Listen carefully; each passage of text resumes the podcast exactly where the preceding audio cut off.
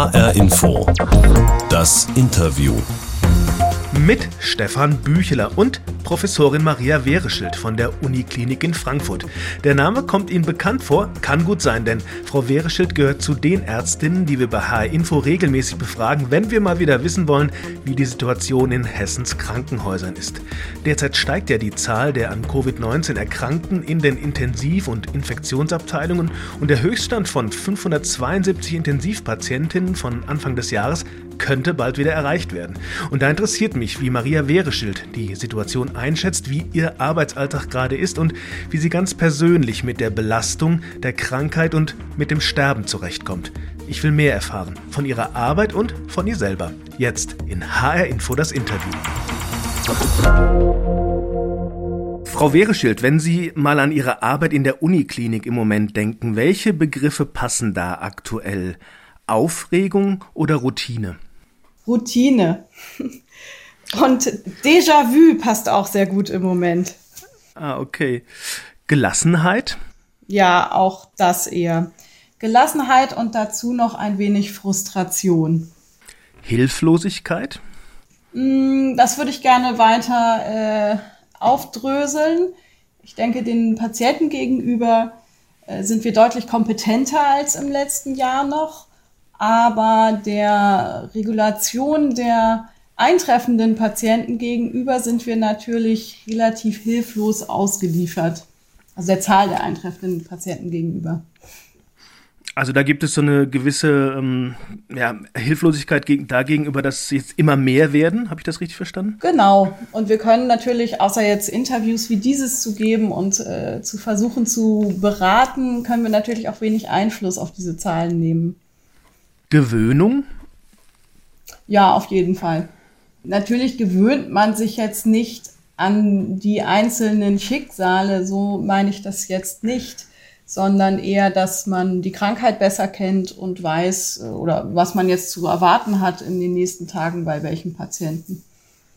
Kann man sich eigentlich in Ihrem Job erlauben, ein Stück weit abzustumpfen oder andersrum gefragt, kann man das auch ganz verhindern? Auf eine gewisse Art muss man sich sicherlich distanzieren von den Patienten, weil es einen sonst emotional zu sehr mitnimmt und man dann die Patienten auch nicht mehr so gut versorgen kann, wenn man sich in jeden Fall zu stark involviert. Das heißt aber natürlich nicht, dass wir keine Empathie mehr für die Patienten haben, aber man muss sich irgendwo auch abgrenzen für die eigene Gesundheit.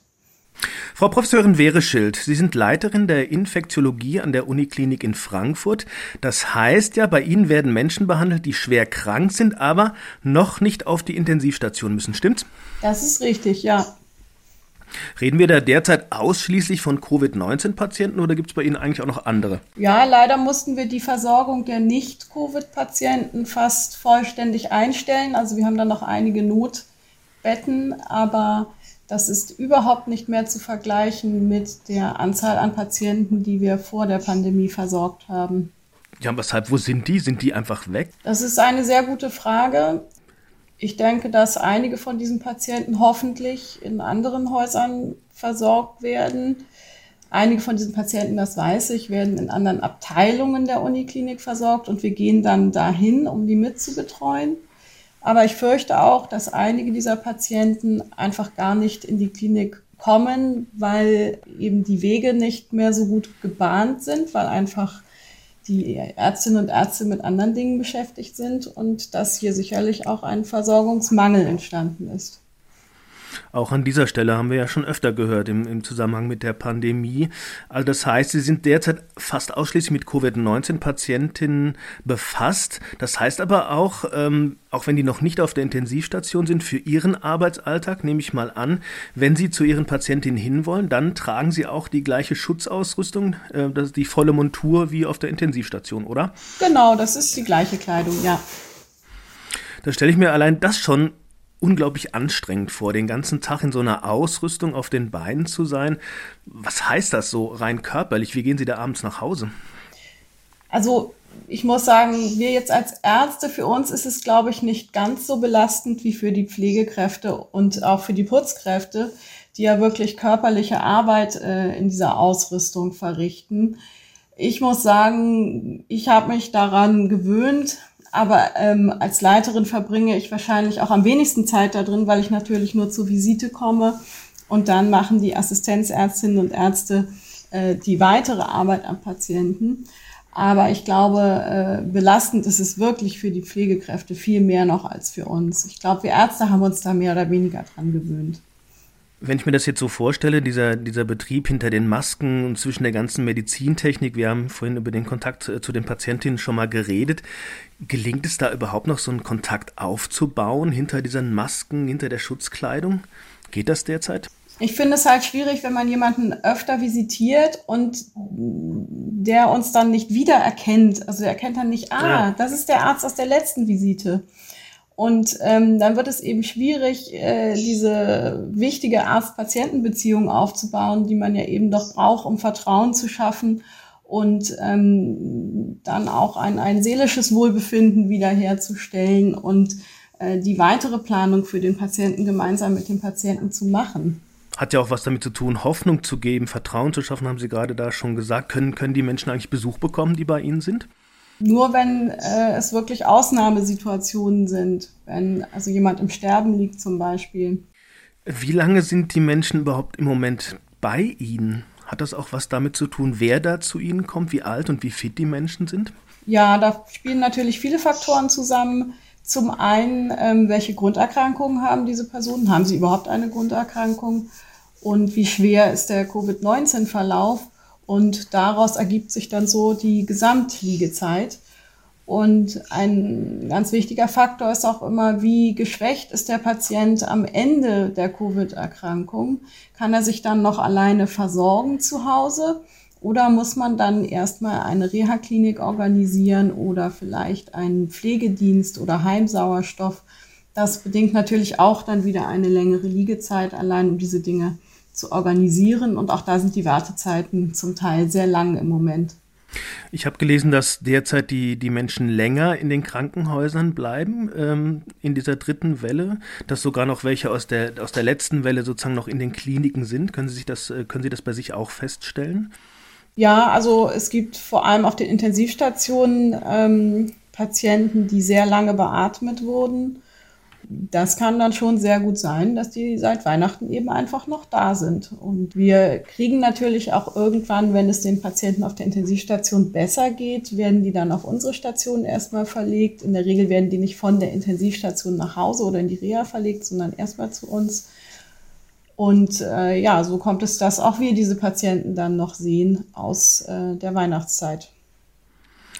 Das macht jetzt also auch einen, sagen wir mal, einen, erneuten Anstieg der Patientinnenzahlen jetzt dann auch nochmal extra schwierig, nehme ich an. Gell? Ja, man, man startet natürlich auf einem viel höheren Belegungsniveau als nach der ersten Welle, wo man ja schon deutlich weiter unten war, sage ich mal, mit dem Grundrauschen des Belegungsstandes. Und mhm. äh, da sind wir jetzt einfach auf einer viel höheren Fallzahl schon gestartet was die Situation schwieriger macht im Moment. Äh, ein Jahr Covid-19 heißt ja für Sie auch ein Jahr sozusagen Kampf gegen diese Pandemie. Haben Sie inzwischen eigentlich viel lernen können im Umgang mit der Erkrankung, mit Covid-19? Gibt es Sachen, die Sie ganz anders machen als am Anfang der Pandemie?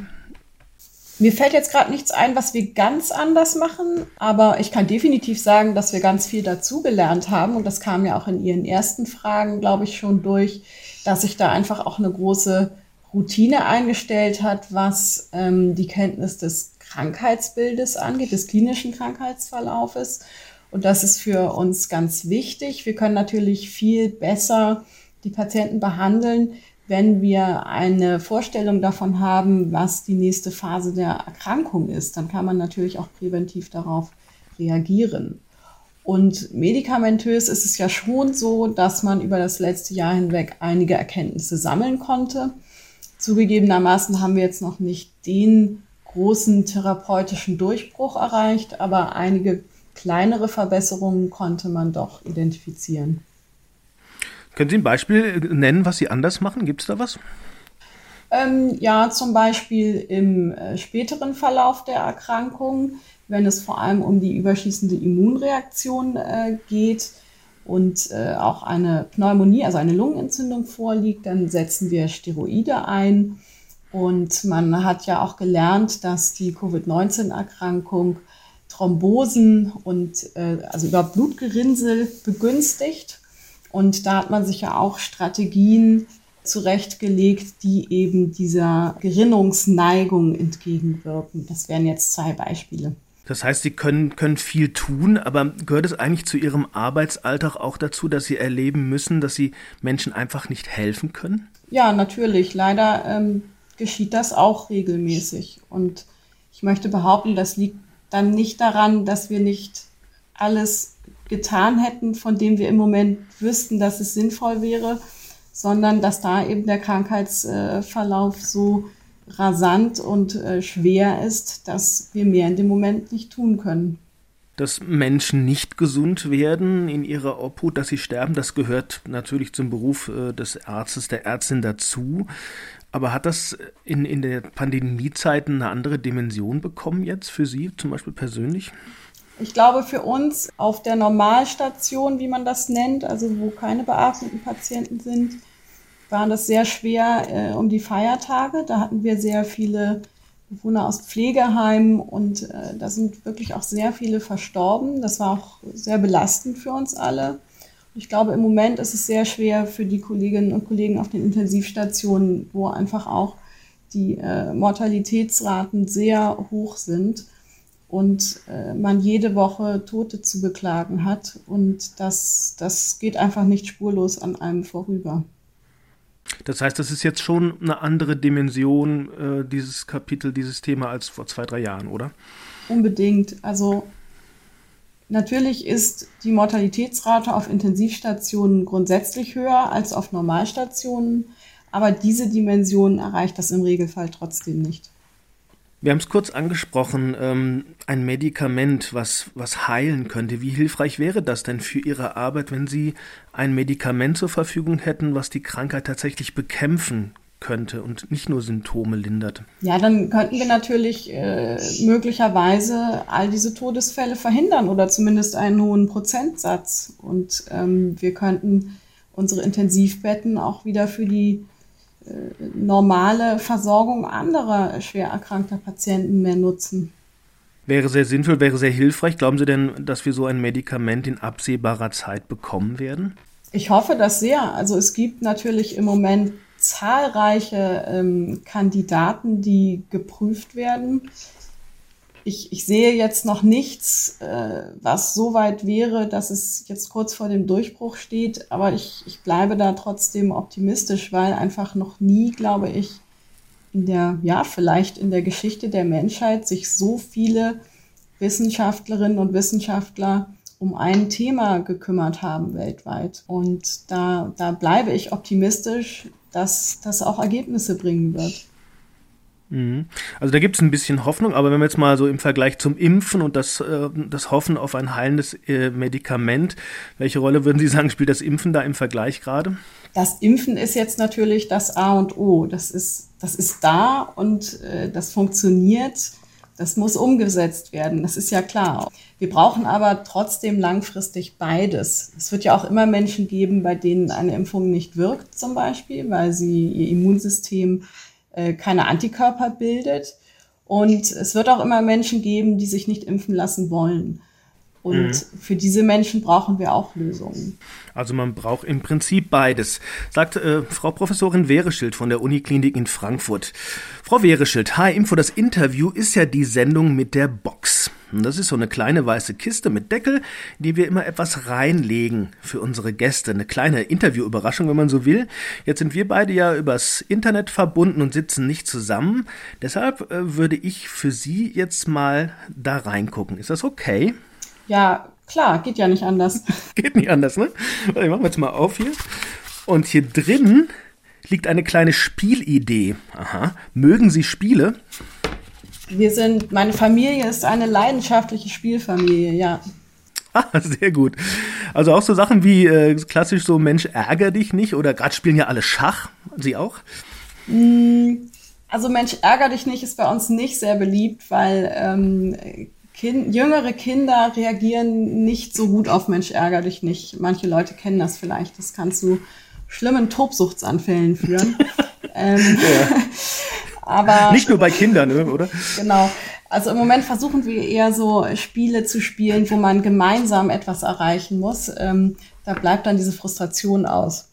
Sehr gut, sehr pädagogisch. Also wir werden jetzt auch hier keine, äh, keine Partie äh, Fernmensch ärger dich nicht spielen oder Fernschach. Das wäre, glaube ich, auch im Radio jetzt nicht so spannend. Wir spielen, ich sehe was, was du nicht siehst, in der Radio Edition. Also wir müssen gegenseitig rausfinden, wo wir gerade sind. Okay, ich fange mal an. Vor mir ist ein silbernes Ding mit Tasten drauf. Sie sind ja im Studio wahrscheinlich, oder? Nee. Ach so. Ah, nee, Sie sind im Homeoffice. Jetzt bin ich dran. Ach so. Jetzt bin Was sehen Sie? Sagen Sie mal was. Äh, ich sehe eine alte Skihütte. Gucken Sie aus dem Fenster? Ich gucke aus dem Fenster, das ist richtig.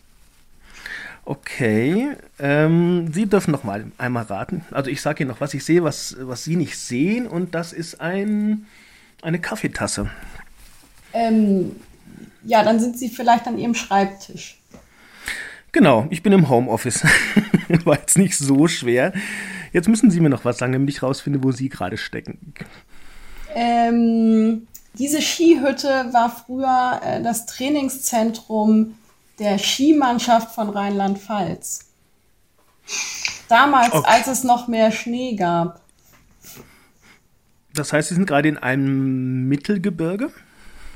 Ja, kann man vielleicht so nennen, ja. Mhm. Das heißt, Sie sind nicht in Frankfurt, sind Sie gerade ähm, in Ihrem Ferienhäuschen? Das ist richtig, ja. Okay, das heißt, Sie haben ein, ein paar Tage frei und haben trotzdem äh, mich äh, sozusagen empfangen für das Interview. Das ist sehr nett. Ähm, gelingt es Ihnen denn, wenn Sie da jetzt äh, in Ihrem Ferienhäuschen draußen sind, mit Ihrer Familie nehme ich an, sich tatsächlich da rauszunehmen aus dieser bedrohlichen, belastenden Gesamtsituation? Geht das? Ich habe ja zum Glück ein sehr gutes Team und wir haben auch unser Team vergrößert über das letzte Jahr hinweg. Und da weiß jeder, was er tun muss. Und klar ist es immer wichtig, dass dann jemand auch äh, mal Entscheidungen fällt. Aber ich glaube, die kommen auch eine Weile sehr gut ohne mich zurecht. Natürlich muss man aber auch äh, im Urlaub äh, immer mal wieder die E-Mails checken und man kriegt mal diesen oder jenen Anruf Immer so eine Interviewanfrage. Genau. Und dann kann man schon mal ein paar Tage frei nehmen, wobei ich meine letzten drei Urlaube, das muss man auch sagen, immer verschieben musste oder ausfallen lassen musste. Aber diesmal habe ich gesagt, nein, diese vier Tage, das muss jetzt gehen, weil ich auch denke, dass es jetzt nochmal sehr anstrengend wird. Und wenn man nicht darauf achtet, dass man sich auch mal erholt, dann fällt man vielleicht länger aus und das ist dann ein viel größeres Problem. Ist das dann für Sie wichtig, ähm, dass Sie auch so räumlich so, einen Abstand kriegen und so eine ganz andere Umgebung haben? Also jetzt Wald und, und Natur statt Stadt und so? Für mich ist äh, die Natur ganz wichtig, um wieder neue Energie zu schöpfen. Ich arbeite sehr gerne im Garten und ähm, das kann ich hier den ganzen Tag machen. Nein, natürlich nicht den ganzen Tag. Meine Kinder wollen natürlich nicht im Garten arbeiten, aber zumindest ein Teil des Tages und das hilft mir sehr, mich ja, zu erholen. Ich glaube, das braucht man ja auch im Moment, äh, ein Jahr Pandemie. Eigentlich hat ja auch keiner mehr Bock auf, auf diese ständige Bedrohung, auf diese Einschränkungen. Haben Sie eigentlich Verständnis dafür, wenn da Menschen auch auf die Straßen gehen und zum Beispiel gegen diese Grundrechtsbeschränkungen demonstrieren? Haben Sie da Verständnis für? Verständnis habe ich dafür natürlich nicht als Wissenschaftlerin so richtig, weil ich, ich glaube, es ist eigentlich, wenn man sich die Fakten anguckt, ziemlich klar, dass äh, bestimmte Maßnahmen ergriffen werden müssen, um die Fallzahlen zu senken. Aber ich fühle mich ratlos und traurig, äh, weil wir diese Menschen offensichtlich nicht erreichen können mit den Informationen, die wir versuchen weiterzugeben. Also das Verständnis hat Grenzen, höre ich raus. Professorin Maria Wehreschild von der Uniklinik Frankfurt ist hier bei mir in H-Info das Interview und wir haben schon eine ganze Menge erfahren von ihrer Arbeit, was sich da bislang getan hat auch und was das alles auch mit ihr macht. Und jetzt würde ich gerne noch so ein bisschen nach vorne schauen. Viele ihrer Kolleginnen, Frau Wehreschild, haben die Warnung schon ausgesprochen. Die Zahl der Menschen, die schwer an Corona erkranken, steigt gerade wieder an. Es könnte schlimmer werden als an Weihnachten, habe ich gelesen. Sehen Sie das auch für Ihr Haus, Frau Wehreschild? Das ist natürlich schwer vorherzusagen, aber ich halte es durchaus für möglich. Und man muss schon sagen, wenn man jetzt Hessen anguckt, dass ähm, Die Belegungszahlen sind sehr heterogen, aber vor allem was die Intensivkapazitäten angeht, äh, ist in einigen Versorgungsgebieten die Fallzahl von, von Weihnachten schon überschritten. In anderen noch nicht, sodass sich das noch ausgleichen lässt. Aber die Frage ist schon, wie lange lässt sich das noch so ausgleichen, bis dann wieder äh, in allen Versorgungsgebieten die Fallzahlen so hoch sind, dass die Betten knapp sind. Wie sieht es bei Ihnen aus in Ihrem Haus? Da ist es schon jetzt äh, mindestens so voll wie an Weihnachten auf den Intensivstationen. Und äh, in unserem Bereich ist es noch nicht ganz so voll, aber wir haben schon auch einen deutlichen Anstieg bemerkt über die letzte Woche. Also es wird tatsächlich ernst noch einmal. Worauf kommt es denn aus Ihrer Sicht jetzt an, um zu verhindern, dass es tatsächlich zu so einer richtigen Überlastung kommt? Ja, also zum Glück sind ja jetzt die Hausärzte beim Impfen sehr aktiv, wenn man so die äh, Medien verfolgt, auch die sozialen Medien. Das freut mich wirklich sehr und ein großes Dankeschön an die Kolleginnen und Kollegen. Das ist sicherlich ganz wichtig. Aber ich denke, es müssen auch noch äh, wieder äh, stärkere, durchgreifendere Maßnahmen ergriffen werden, um die Fallzahl zu senken. Also sowas wie ein kurzer, harter Lockdown, von dem äh, Kanzlerin Merkel derzeit spricht, sowas in der Art? Ich kann das ja immer nur aus ärztlicher Sicht äh, betrachten. Für mich äh, wäre jetzt wichtig, äh, eben weitere Maßnahmen einzuführen, weil als Ärztin ist mir wichtig, dass äh, Menschen vor Erkrankungen geschützt werden aber Frau Merkel muss natürlich noch viele andere Aspekte äh, berücksichtigen, so dass das am Ende keine medizinische, sondern eben eine politische Entscheidung ist. Die kann ich jetzt natürlich nicht abnehmen.